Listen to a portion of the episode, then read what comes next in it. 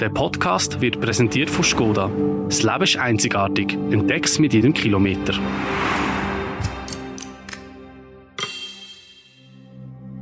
Heute bei «Apropos» Polizisten vor Gericht. Sie haben ihn kontrolliert, sie haben ihn festgehabt und am Schluss war er tot. Bei einem Polizeieinsatz in Lausanne vor fünf Jahren ist der Mike Ben Peter gestorben. Die sechs Polizisten, die bei der Kontrolle dabei waren, stehen aktuell vor einem Beziehungsgericht in Lausanne. Der Prozess ist bisher einzigartig in der Schweiz.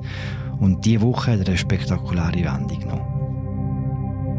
Der Staatsanwalt hat Polizisten ursprünglich wegen fahrlässiger Tötung angeklagt. Jetzt lässt er die Anklage fallen. Es gebe gerichtsmedizinische Gutachten. Die zeigen keinen direkten Zusammenhang zwischen dem Vorgehen der Polizei und der Todesursache. Warum ändert die Staatsanwaltschaft im Prozess ihre Strategie? Wie häufig kommen so Einsätze vor, die so tragisch enden? Und was sagen Polizisten selber? Über all das reden wir mit Philipp Reichen.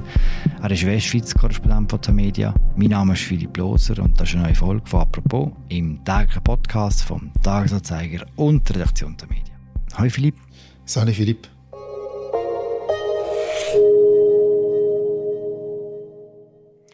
Wer ist der Mike Ben Peter?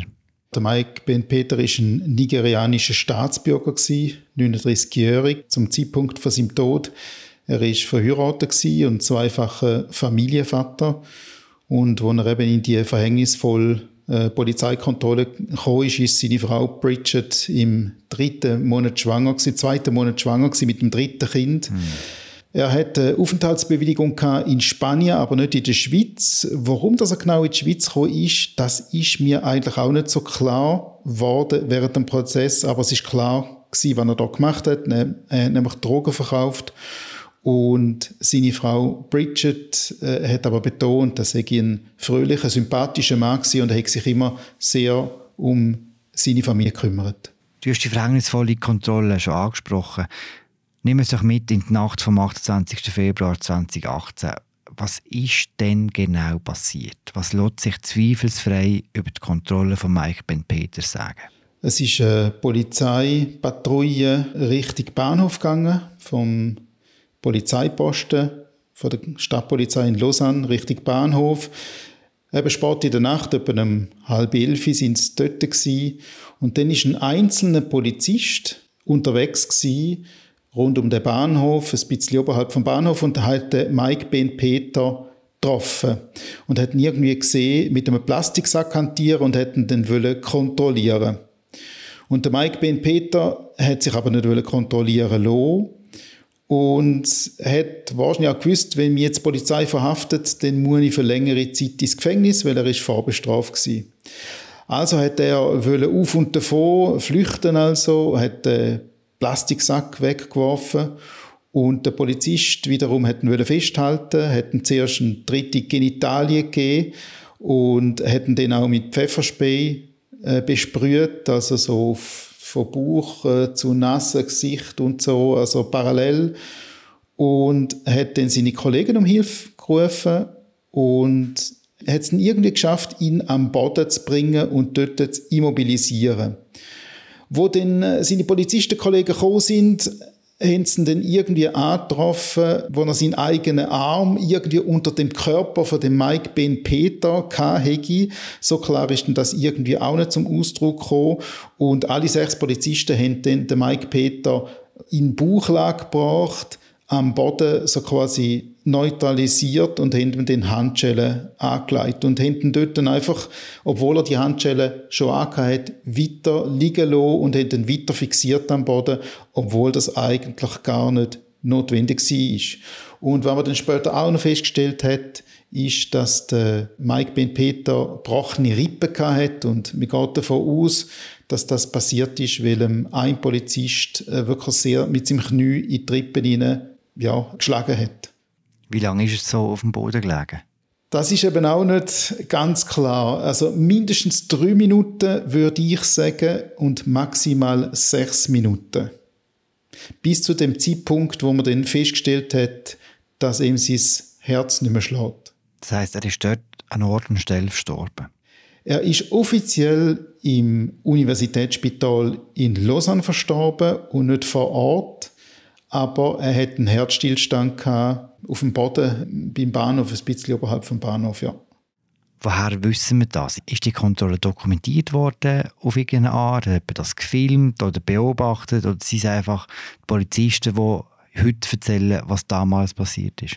Nein, es hat natürlich nachher den Einvernahmen gegeben. Und die Polizisten, das ist eben auch so eine Geschichte, die ein bisschen merkwürdig ist. Die Polizisten, also der Mike Ben Peter hat man dann ins Universitätsspital gebracht, äh, nachdem er von den Polizisten selber reanimiert worden ist und von den Rettungssanitätern dann eben abgeholt worden ist. Und verstorben, wie gesagt, ist er dann erst offiziell am nächsten Morgen im Spital. Polizisten sind dann auf den Polizeiposten gegangen und sind dann am nächsten Morgen einvernommen worden von der Staatsanwaltschaft. Das heißt, sie hat theoretisch echt lange Zeit gehabt, um die ganze Sache zu besprechen.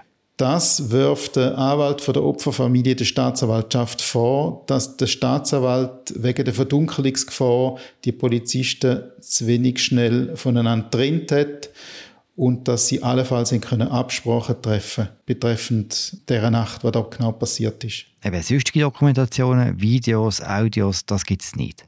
Das gibt es nicht. Es gibt aber Zeugen, die den Vorfall beobachtet haben. Aber auch dort, bei diesen Zeugen, gibt es Widersprüche, aber ich würde sagen, gemäß meinem Empfinden sind es keine fundamentalen Widersprüche, aber es gibt Widersprüche, wo natürlich die Verteidiger von diesen sechs Polizisten versuchen, für ihre Klienten zu nutzen. Der Fall wird, du hast erwähnt, hat seit letzter Woche am Bezirksgericht Lausanne verhandelt. Was ist denn jetzt die Erklärung von diesen Polizisten? Wie ist der Mike Ben Peter gestorben? Ja, Polizisten haben eigentlich relativ wenig geredet in dem Prozess. Ich meine, sie sind ja einvernommen worden und die Einvernahmeprotokolle sind in den Gerichtsakten drin. Sie sagen einfach, und vor allem ihre Verteidiger sagen, sie hätten korrekt gehandelt, sie hätten den Mike Ben Peter müssen in Gewahrsam nehmen und kontrollieren, das sei ihr Recht gewesen. Und Natürlich ich die Situation dann eskaliert, aber eben nicht wegen der Polizisten, sondern weil sich der Mike Ben Peter zur Wehr gesetzt hätte. Und an was ist er denn gestorben? Laut Polizisten? Ja, Polizisten, die äh, können zu der Todesursache natürlich nichts sagen. Die Todesursache ist gerichtsmedizinisch äh, so quasi äh, untersucht worden. Und zwar in zwei Gutachten von zwei verschiedenen Teams.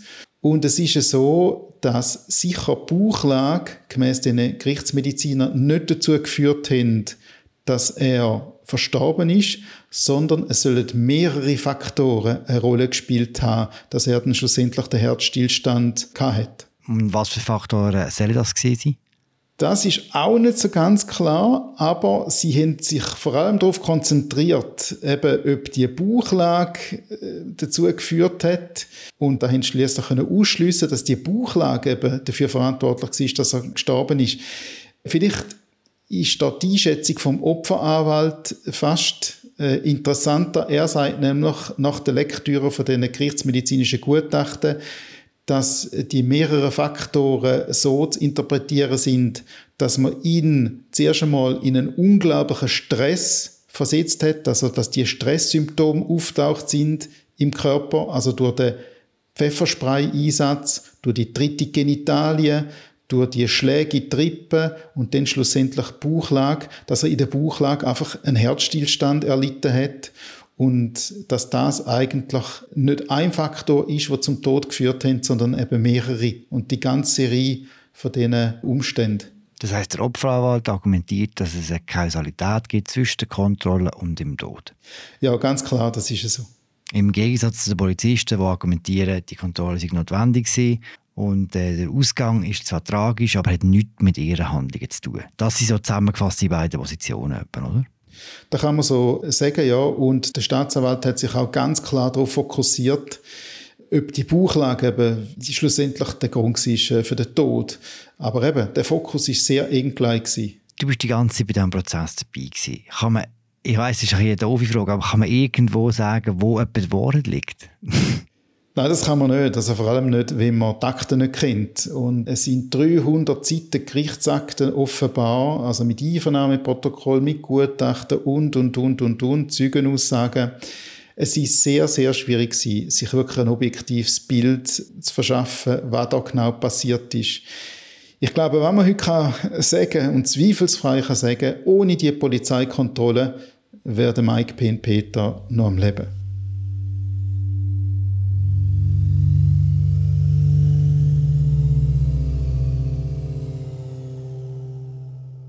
Es geht gerade weiter nach der Werbung. Wo auch immer dich deine nächste Entdeckungsreise hinführt, in der grossen Skoda Modellvielfalt findest du den perfekten Begleiter für jedes Abenteuer. Das Leben ist einzigartig. Entdeck's mit jedem Kilometer. In der ersten Hälfte des Prozesses ist es darum gegangen, den Sachverhalt möglichst darzustellen von beiden Seiten. Dann am Montag war der Auftritt vom Staatsanwalt und hat erwartet, dass er den Strafantrag vorstellt. Aber es ist etwas anderes passiert. Der Staatsanwalt hat Polizisten ursprünglich wegen fahrlässiger Tötung angeklagt. Jetzt lässt er die Anklage fallen. Es gäbe gerichtsmedizinische Gutachten. Die zeigen keinen direkten Zusammenhang zwischen dem Vorgehen der Polizei und der Todesursache. Es gibt keinen Strafantrag. Im Gegenteil, der Staatsanwalt sagt, man soll die Polizisten freisprechen. Philipp, wie ist die spektakuläre Wende zu begründen? Ja, es ist so gewesen, dass der Staatsanwalt schon seit Anfang von dem Gerichtsprozess immer sehr passiv war.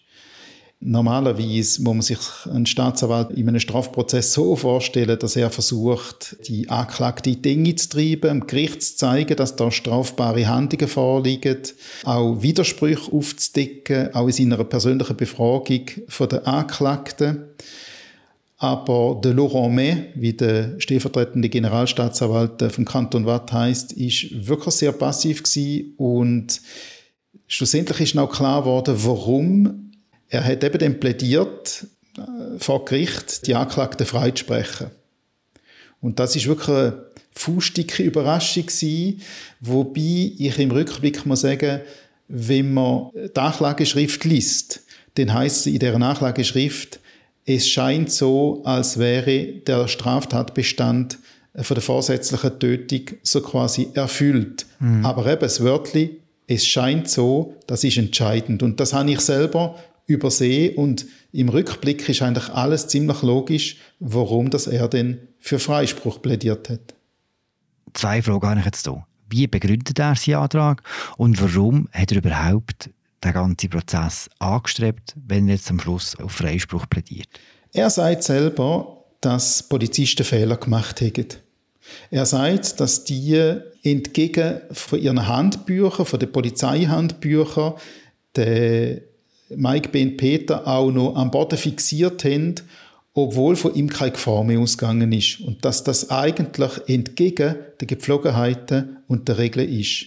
Er sagt aber auch, dass er eben gemäss der gerichtsmedizinischen Gutachten mir die Todesursache nicht genau kann feststellen und einer Tat mit einer Tat kann verknüpfen von einem Polizist, also mit einer konkreten Handlung von einem Polizist. Das ist eigentlich eben sein Hauptargument. Und die zweite Frage, warum hat er den Anklage erhoben überhaupt?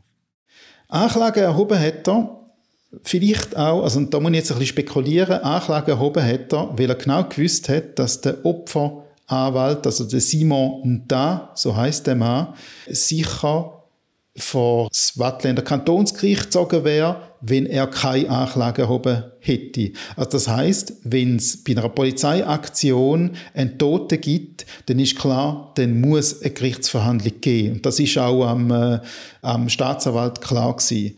Und darum hat er gewusst, ich muss das irgendwie vor Gericht bringen hat aber für sich wahrscheinlich schon einkalkuliert, dass er dann wird auf Freispruch plädieren Wie häufig gibt es so etwas in der Schweiz, einen Polizeieinsatz, der mit einem Tod endet? Gibt es so Zahlen dazu? Ja, da gibt es äh, zum Glück nicht allzu viel, aber gerade im Kanton Watt hat es in letzter Zeit, in den letzten Jahren, einige Fälle gegeben, und zwar Dunkelhütige, die gestorben sind bei Polizeieinsätzen, die verschossen worden sind bei Polizeieinsätzen. Und zum Teil sind schon vor Gericht gewesen. Der Fall von Mike Ben Peter ist jetzt vor Gericht und es werden auch noch weitere vor Gericht kommen. So Schlagzeilen sind wir eigentlich nicht gewöhnt aus der Schweiz. Wenn wir so Schlagzeilen lesen, kommen sie meistens aus äh, den USA. Zum Beispiel nach dem Mord an George Floyd, wo auch nach einer Polizeikontrolle gestorben ist, ist eine eigentliche Bewegung entstanden. Es ist völlig klar, dass man das nur ganz, ganz bedingt kann äh, vergleichen wenn überhaupt. Erstaunlich ist aber schon, dass der Fall jetzt in Lausanne so wenig Resonanz in der restlichen Schweiz hervorruft, oder nicht? Also in Lausanne hat es schon Kundgebungen gegeben, Proteste, auch jetzt vor dem Prozess selber. Eine gewisse Resonanz hat der Prozess ganz sicher und wird auch noch haben, denke ich, je nachdem, äh, wie das Urteil wird ausfallen.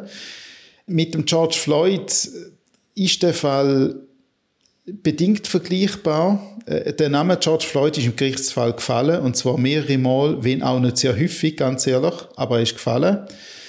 Wir weiß eben nicht so richtig, was in dieser Nacht genau passiert ist. Äh, man kann nicht davon ausgehen, dass wirklich ein Polizist auf den Hals geknüllt ist oder eben sein Knie auf den Hals gedruckt hat, äh, sage jetzt mal, wie im Fall von George Floyd.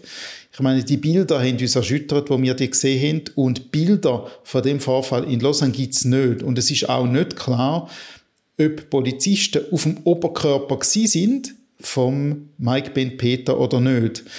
Also die Polizei und die Staatsanwaltschaft hat den Vorfall rekonstruiert und auf den Rekonstruktionsbildern sieht man zwar, dass Polizisten auf dem Rücken sind und auf den Oberkörper pressen von Mike Ben Peter, aber im Gerichtssaal haben die Polizisten gesagt, nein, niemand von uns ist auf dem Oberkörper gewesen, wir sind alle auf der Seite vom Körper und haben ihn so quasi mit den Händen fixiert sechs am Schulterblatt, am Bizeps oder an dabei, aber niemand sei auf dem Körper gewesen und hätte so quasi ihm die Luft abgeschnitten. Das Urteil wird, du hast gesagt, am Donnerstag verkündet. Was erwartest du?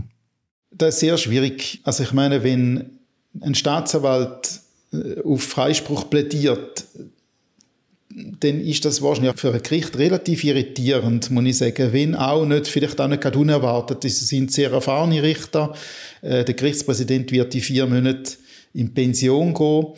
Wenn, der, wenn das Gericht wirklich Unabhängigkeit will markieren, dann ist klar, dass, obwohl der Staatsanwalt auf Freispruch äh, plädiert hat, ein Schuldspruch möglich ist.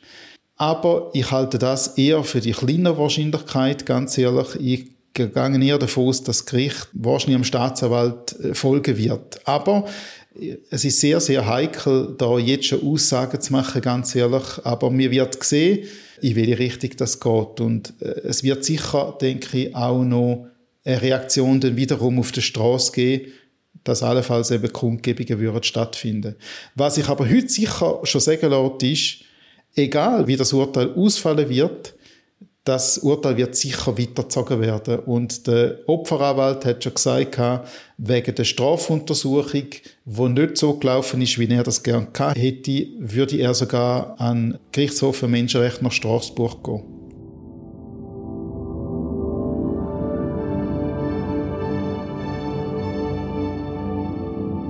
Danke für das Gespräch, Philipp. Merci dir. Berichterstattung über das Urteil von Philipp Reichen lesen Sie dann morgen am Donnerstag auf unserer Webseite. Die übrige Berichterstattung von ihm verlinken wir euch gerne verlinken. Das war unsere Folge zu dem Polizistenprozess in Lausanne. Ich habe mit Philipp Reichen, dem Westschweiz-Korrespondent der Media. Mein Name ist Philipp Loser. Danke fürs Zuhören. Bis morgen. Ciao zusammen. Der Podcast wird präsentiert von Skoda. Ob rein elektrisch, kompakt für die Stadt oder mit Platz für die ganze Familie, entdeck bei Skoda dein Wunschauto. Mehr Informationen findest du auf skoda.ch.